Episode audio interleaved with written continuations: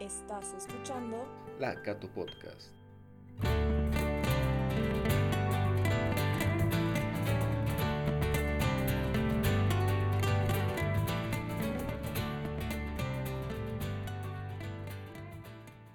¿Cómo se encuentran queridos oyentes de la Cato Podcast? Estamos una semana más con un episodio muy interesante, con un invitado muy especial. Y esta vez le daré los honores de poder presentarse a sí mismo, porque creo que su profesión también lo amerita. Muchas gracias. Un saludo a todos, a todas que nos están escuchando. Soy Luis Camilo Cunstex Salinas, un feliz padre, un feliz esposo eh, director de la carrera de comunicación social en la Universidad Católica Boliviana, lo cual me hace un feliz profesor también, coordinador del Centro de Investigación en Ciencias Sociales del Departamento de Ciencias Sociales y Humanas de la Universidad Católica Boliviana. Un placer, un gusto estar aquí en este espacio tan entretenido y novedoso que, que está empezando a invadir eh, los distintos espacios en las redes. Muchas gracias, Camilo. Es un placer tenerte aquí. Bueno, he dejado que te presentes demasiado bien, creo, en comparación con los otros. Justamente eres de comunicación social y la gente tal vez esté preguntando, bueno, ¿qué hace alguien de, una carrera de ciencias administrativas, de economía, entrevistando a alguien que se supone que podría tener mayor preparación, mayor experiencia. Entonces me gustaría saber un poco desde tu perspectiva, tu experiencia, y cómo ha estado afectando este tema de, las nuevas tecnologías a los comunicadores sociales, ya sea desde el ámbito del periodismo, de la investigación, el, el hecho de que cada vez sea más fácil comunicar de manera tal vez artesanal como lo estamos haciendo ahora.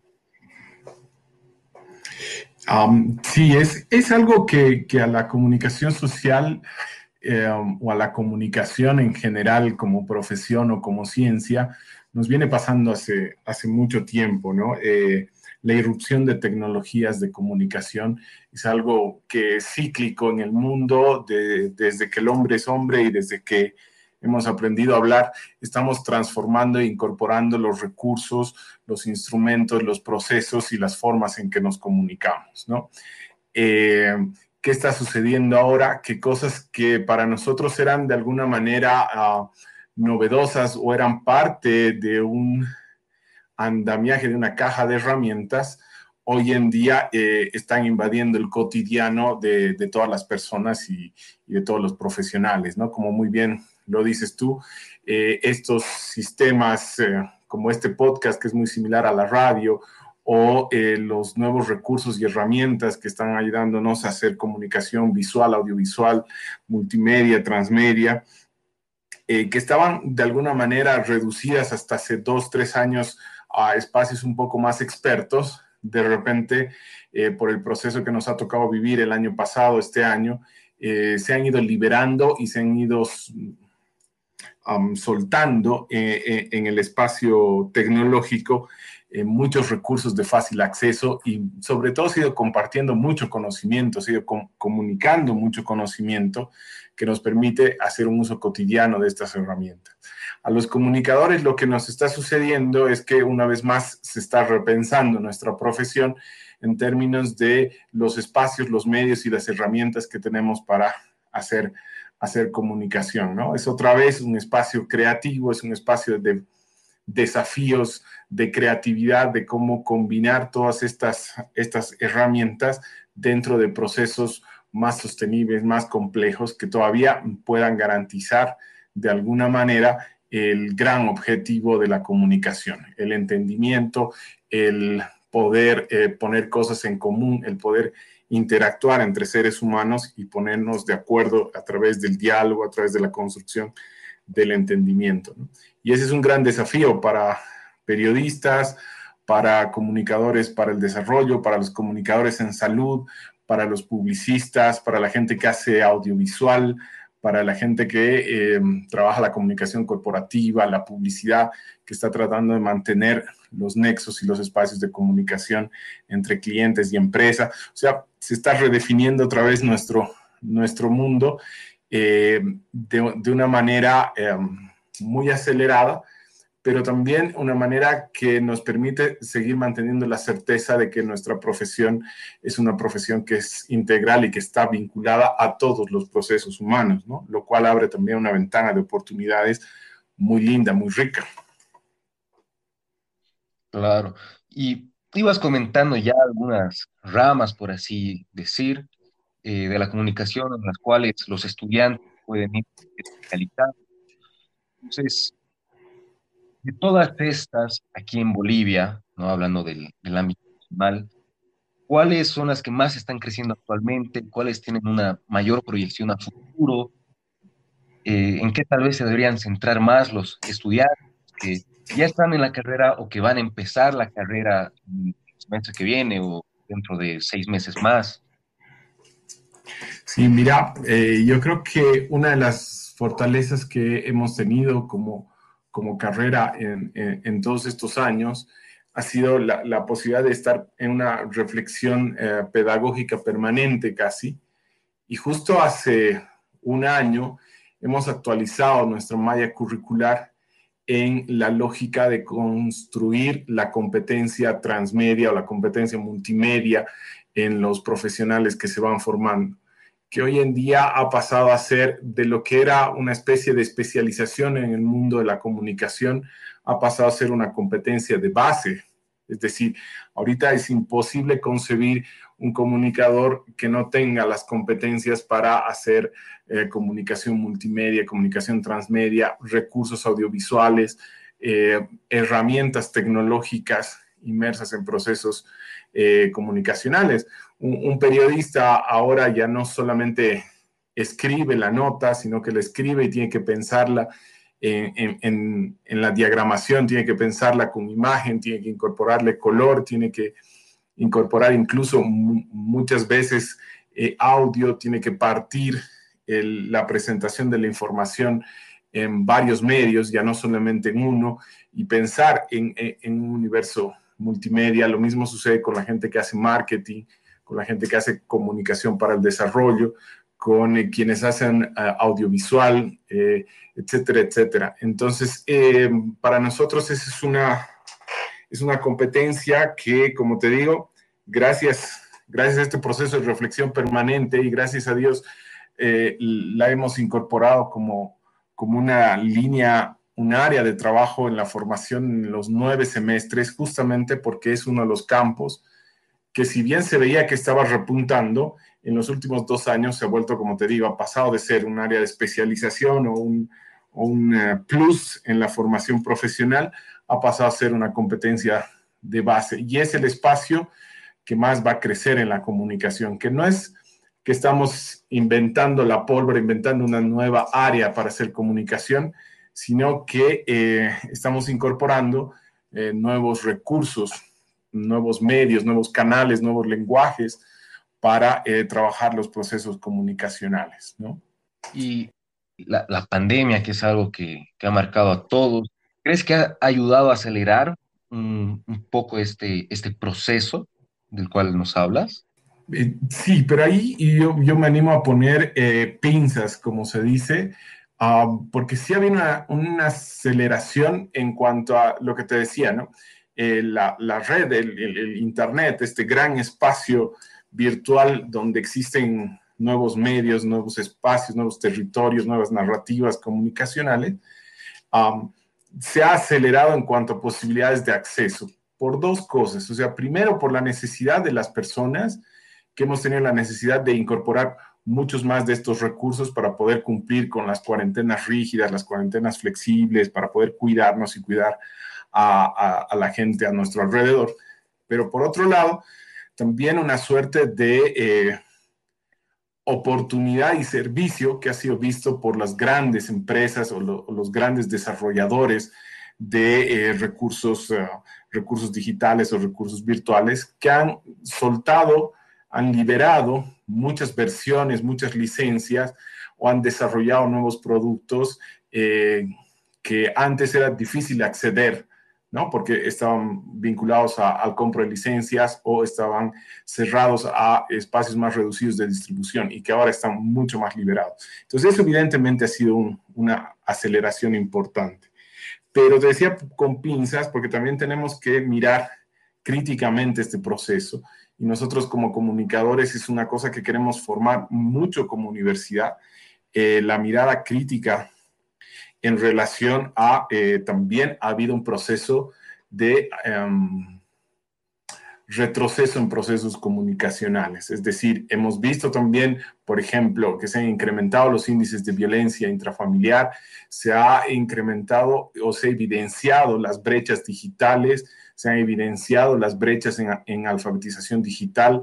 Eh, hemos redescubierto que el acceso a Internet no había sido tener un equipo o una conexión a Internet, sino qué hacemos con Internet, qué pasa con los megas, qué pasa con la velocidad, con la calidad. Son un montón de otras cosas que se han desnudado, eh, se han visibilizado en, esta, en este proceso que estamos viviendo y que hay que mirarlos desde otros ojos también, ¿no? Y empezar a preocuparnos, por ejemplo, de la comunicación al interior de la familia, de la comunicación y la dignidad humana, de qué estamos haciendo con la información, qué rol le estamos dando a la información en la toma de decisiones, todo el tema de la verificación de información eh, y demás, que han abierto también eh, señales muy importantes ah, de que tenemos que repensar los procesos comunicacionales de manera integral y no solamente en esta incorporación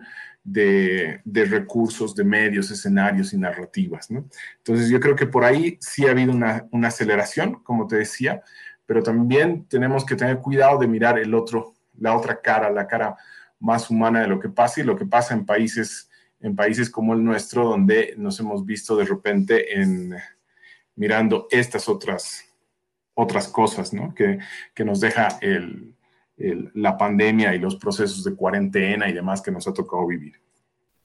Primero que nada, quiero hacer notar que en estos últimos minutos has dejado por lo menos tres temas de tesis, diría yo. Espero que la gente lo sepa valorar y aprovechar. Y después hablando ya del lado más, más humano, ¿no? Porque al final mucha gente al pensar en la carrera de comunicación social, lo primero que piensa es en, en el ser humano, en tener contacto con la gente.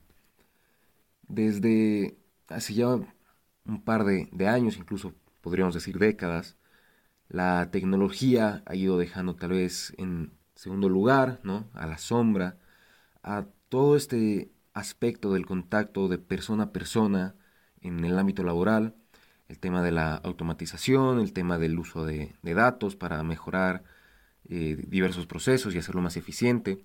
Entonces, en la universidad, desde la carrera, ¿cómo trabajan esto? ¿Cómo buscan hacerle frente a algo que ha desnaturalizado tal vez a muchos ámbitos laborales y que tal vez habría que redescubrir a la persona.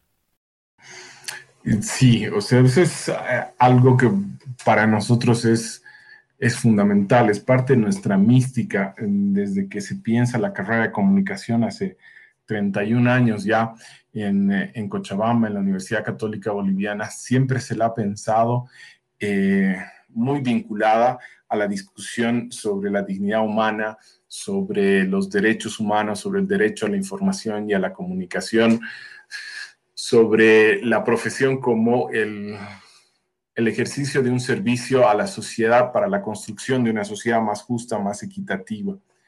Eh, en este tiempo que nos ha tocado, que en realidad como carrera eh, y como, como universidad, como país, nos ha tocado vivir un poco desde antes, ¿no? Desde ya septiembre, octubre del 2019, cuando el clima social en nuestro país empezaba a, calentarse y que después ha tenido un, proceso muy fuerte y después cuando estaba empezando a, a, bajar la tensión social, se ha venido la cuarentena, etcétera. Ah, se ha venido el, proceso de la pandemia y demás, ha hecho que nosotros como, como carrera vayamos a cerrar filas en un tema que es, que es fundamental y es el acompañamiento a la comunidad educativa. Eh, en el sentido de que los docentes hemos tenido que hacer una, un, piense, una reestructuración de, de, nuestro rol docente, en realidad un, un reordenamiento eh, de las de las dimensiones educativas que tenemos en el aula para también eh, dedicarle tiempo y momentos eh, en, el tiempo de clase para eh, acompañar a los estudiantes, para escuchar qué está sucediendo con nuestros estudiantes, escuchar qué está sucediendo eh, con sus familias y a partir de ello ir tomando decisiones académicas en términos de calendarios, en términos de modalidades, formas de evaluación, en términos de recursos didácticos, eh, etcétera. Y lo mismo como como docentes, hemos abierto espacios de intercambio también de experiencias, de cómo cada uno estaba resolviendo este momento que no había receta, en el mundo no ha habido receta, solamente un apasionante y hermoso compromiso por mantener el aula abierta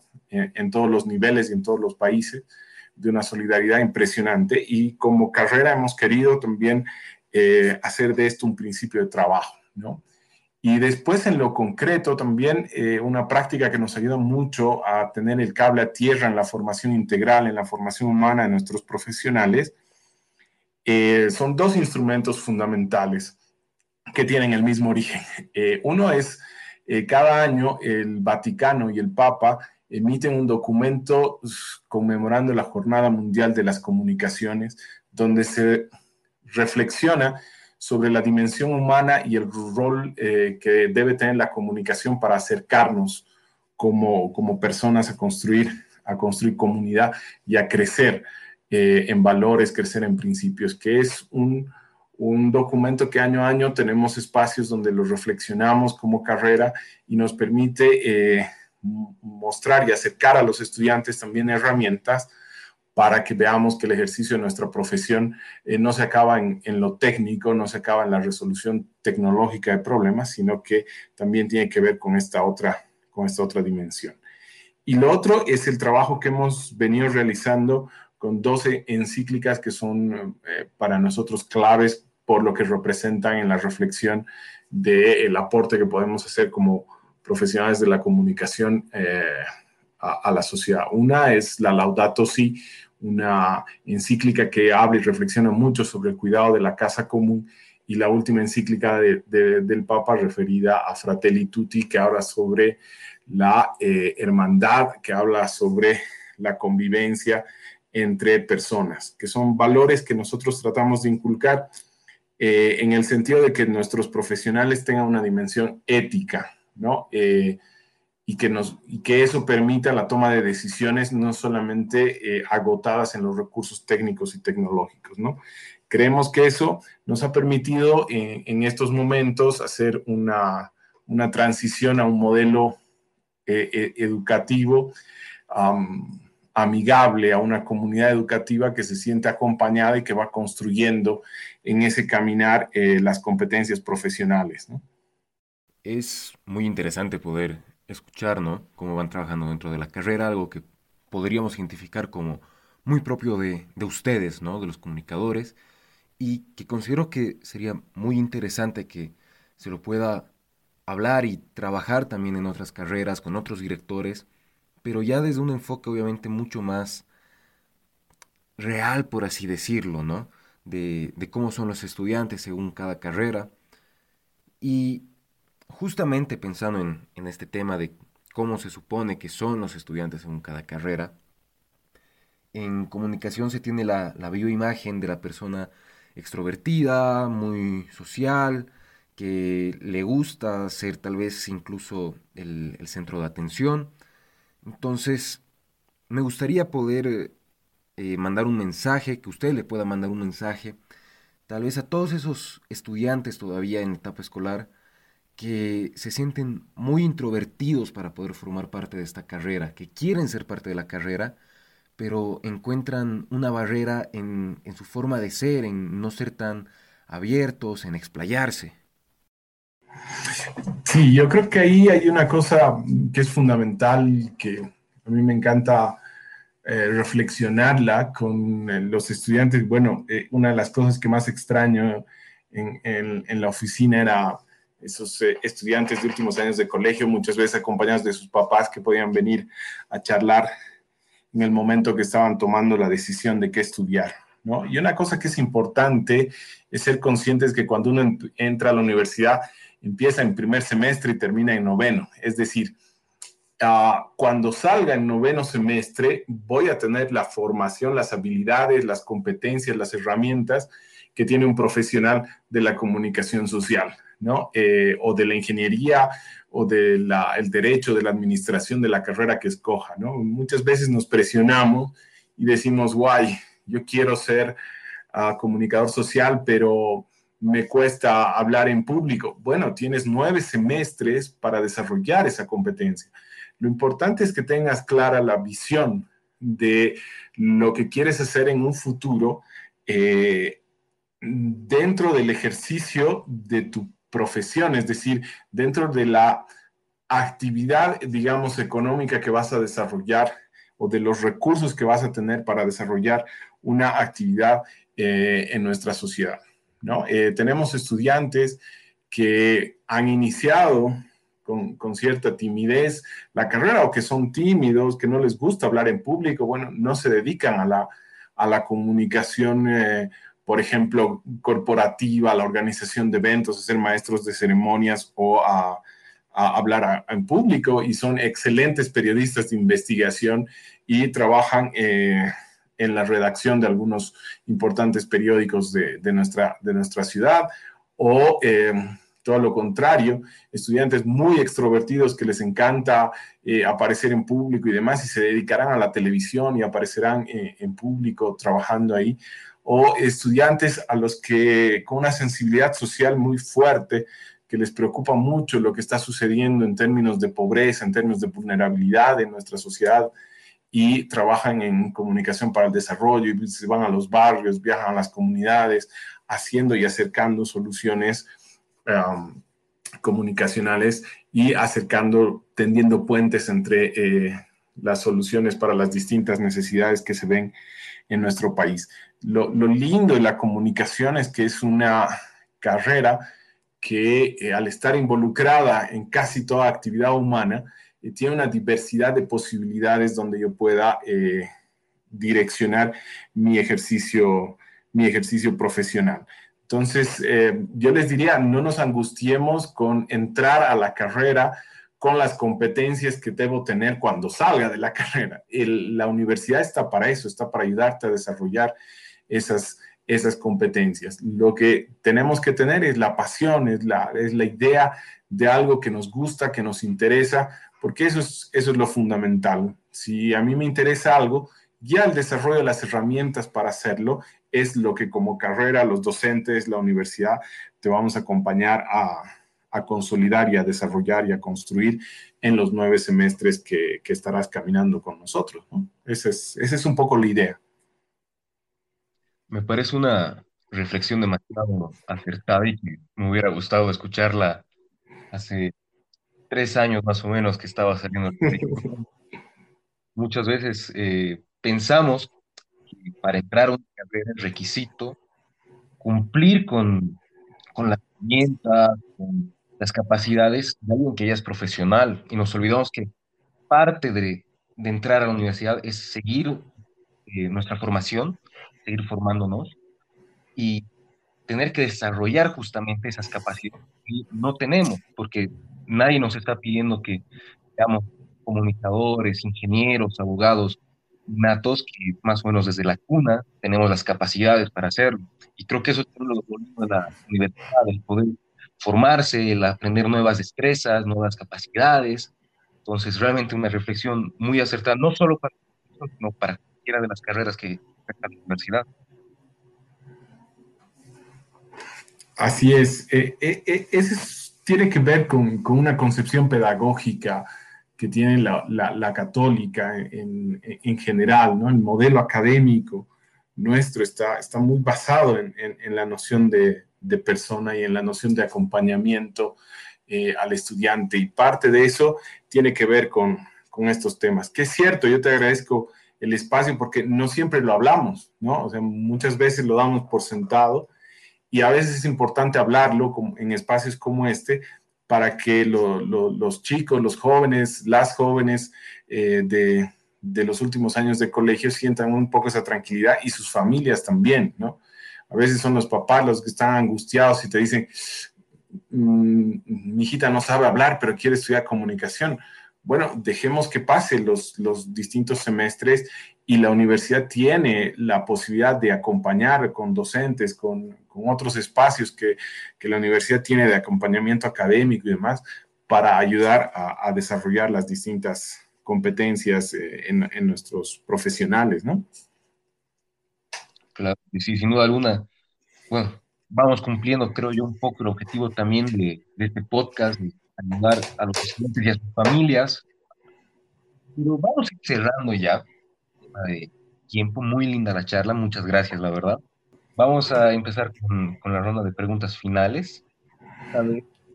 Creo que sigue siendo un tema bastante académico, pero he intentado que sea lo más ajeno posible a la comunicación. Guay. Vamos a, poner un poco prueba, un poco de conocimiento general sobre, sobre física. Guay. ¿Está bien? Está bien, está bien. Vamos, a ver. En, en, colegios había algo de física. Veremos si todavía hay. Está bien, está bien. Antes de, de comenzar, me comentaste que, que te habías preparado un poco después de, de escuchar algún episodio, pero no sé si te habías preparado para esto. Ni por si acaso, pues el otro episodio hablaste de, de cine y deporte y historia, o sea que he quedado totalmente en offside. Pero bueno, veamos cómo nos va. me parece, me parece.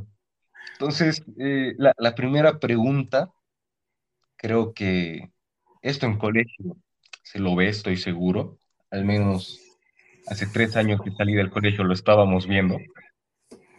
Eh, ¿Cuál es la mínima expresión de la materia? La mínima expresión de la materia. Uy, tendría que decir el átomo, pero no sé si con la física teórica actualmente ya hemos encontrado una unidad más pequeña, pero creo que tendría que decir el átomo. Perfecto. Primera pregunta superada.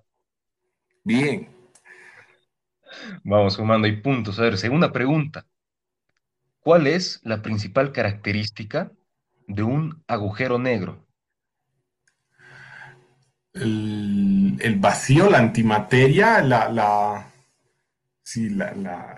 el, vacío de energía y la, antimateria, la posibilidad de absorber um, la energía y la materia que se acerca. Muy bien, dentro de todo sí, que está relacionado justamente a la inmensa fuerza de gravedad que tiene el agujero negro, que evita justamente incluso la luz. Está, está muy bien, está muy bien. Eh, ve, ve, tenía un buen profe de química, estaba, no nos queríamos mucho el, profesor de física, pero, pero era bastante bueno. Es, es normal, sucede, pero bueno, los, los años de colegio están pagando bien, ¿no? O sea, hay, hay buenos frutos. Que veo, la última pregunta no, no es por meter miedo, obviamente, pero he buscado algo un poco más, más complejo para cerrar, así que bueno, espero que, que esos años nos sirvan. Dale, dale, a ver. Entonces la, la pregunta es, ¿con qué científico, vivo actualmente o no, crees que sería más interesante compartir una cena? Uy, eso, eso sí está difícil. o sea, por un tema de, mi, afición por la ciencia ficción, ah, me encantaría charlar con, Albert Einstein eh, sobre su teoría de, la relatividad y su concepción del tiempo y el espacio, ah, y, el tema de la velocidad de la luz y demás, ¿no? Para ver algunas ideas ahí en, algunas um, películas o historias de ciencia ficción que a mí me apasionan, que eh, sería bueno ponerlas en contraste con, sus ideas, ¿no? Es, esa es una. Um, y también me encantaría mucho charlar con, con um, Marie Curie, eh, no sé si lo pronunció bien, pero en relación a, todos sus descubrimientos, su trabajo sobre, sobre radiactividad, pero también por lo que significaba ser en su momento la, de las primeras mujeres eh, en, ser reconocidas dentro del mundo científico. Creo que esa podría ser una charla muy interesante. Creo que son los dos con los que me gustaría tomarme un cafecito. Son, buenas respuestas, la verdad. Eh, grandes nombres, obviamente, de, la comunidad científica. Y, bueno, tercera pregunta superada. Eh, ya yo. Aún así, me, ha surgido una, pregunta más, espero que, no te moleste. No, no, dale, dale. bueno, mencionaste que tienes una afición por, por la ciencia ficción, entonces me gustaría que para, para cerrar el episodio de hoy puedas recomendar ya sea libros, cómics, películas, series que, que creas que puedan ser de, disfrute general, ¿no? Bueno, yo ahí no, soy muy bueno porque yo tengo ahí una, una, una debilidad muy, muy complicada por, por obviamente, una historia de, ciencia ficción. Uh, Um, que a mí me, fascina eh, y me ha fascinado de siempre y yo creo que me va a fascinar siempre. Y es obviamente Star Wars. Eh, yo creo que es algo que todos tendríamos que verla. Eh, verla además en, en, la versión original y después ver las, las otros episodios. Y la recomendación que siempre digo, y alguna vez lo he discutido con, con mis estudiantes, a verlas con ojos de fans, es decir, dejarse llevar por la historia creo que lo más lindo de la ciencia ficción es eh, recordar nuestros ojos eh, y nuestra capacidad de asombro de la niñez y dejarte llevar y entrar en la historia. Yo creo que es, es, es una historia muy linda, a mí me ha acompañado eh, de niño, de adolescente, de adulto, ahora de padre, es una complicidad con, con mi hija menor. Y, y creo que, que es, es, muy rica y cada que la veo le, encuentro nuevas, nuevas cosas, aunque es, es difícil discutirlo con expertos en ciencia ficción porque le encuentran otras, otras interpretaciones, pero yo creo que es, es fundamental, ¿no? Eh, y la otra eh, que me parece, me parece a mí eh, que es muy interesante por, uh, por, lo que significó en su momento, pero que también ha marcado una, una concepción de los famosos viajes en el tiempo, es la de volver al, volver al futuro, ¿no? Creo que es importante porque explica y es... Me puedo estar equivocado, no, no, no, no, no soy, no estoy muy, muy en el análisis eh, cinematográfico, pero creo que es la que ha marcado la metáfora de viajes en el tiempo, que después se reproducido en muchas, en muchas películas. Y ya si queremos eh, ver eh, como, como, cineastas ávidos, eh, hay que ver Odisea en el Espacio 2001 de, de Stanley, Stanley Kubrick, ¿no? es una película que ha marcado también la, la construcción de la ciencia ficción en, en, el cine y es, y es fundamental, ¿no? eso, yo creo que estas historias pensadas para el cine y que no necesariamente vienen de primero un libro, eh, en ciencia ficción eh, son, son una maravilla, son, son muy lindas, ¿no? Y vale la pena eh, ponerse esos lentes de asombro y dejarse, dejarse llevar por la historia, no por la ciencia.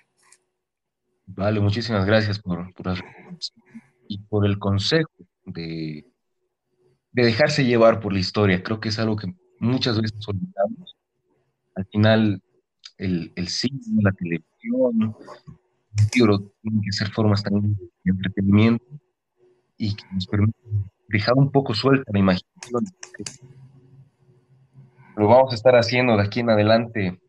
No sé si con tus recomendaciones, no sé si con series cuáles, porque lamento decirlo, creo que son muy clásicas tus recomendaciones. Y, bueno, ya, ya no tengo, ya no tengo 20 años. No, pero hay, hay historias que van más allá del tiempo. Y, ahí eh, me tienes que conceder eh, probablemente eh, la, mayor cualidad de, Star Wars es que ya somos como cuatro o cinco generaciones que podemos disfrutar el recrearse de la, de la historia. Mucha razón. Sería, la verdad, discutir sin argumentos, ¿no? Hay historias, hay películas que trascienden en el tiempo y que logran romper esas brechas generacionales. Entonces, muchísimas gracias. Eh, yo me voy despidiendo, como siempre, invitado tenga las últimas palabras Por mi parte, agradecer a la audiencia una semana más que nos escucha. Espero que hayan disfrutado de la charla de tanto como yo. Bueno, Camilo, muchísimas gracias. Muchas gracias, Sebas. Un, abrazo grande. Eh, muy lindo, muy lindo espacio, muy fresco. Eh, mucha suerte en esta innovación. Eh, qué lindo que, te estés acercando a estos espacios. qué lindo que la universidad haya abierto este espacio. además, para que los que estemos por acá hablemos evidentemente de información que es importante para, para todos los que piensan o están decidiendo eh, qué profesión estudiar, dónde estudiar o conocer un poco más de la universidad, pero también que, que nos permitan hablar de cosas que nos gustan, de visiones no, no, necesariamente académicas, sino de nuestro testimonio, de nuestra visión de lo que hacemos. Me parece, me parece muy lindo, felicitarte por eso. Eh, muchas gracias por haberme dejado estar aquí, le he pasado muy bien ha estado muy lindo. Espero otro rato nos podamos encontrar y continuar con la charla. Gracias, un abrazo y un abrazo a todos los que nos escuchan. No te olvides de seguir a la Universidad Católica Boliviana en todas sus redes sociales y estar atento para el próximo episodio. Esto ha sido La Cato Podcast.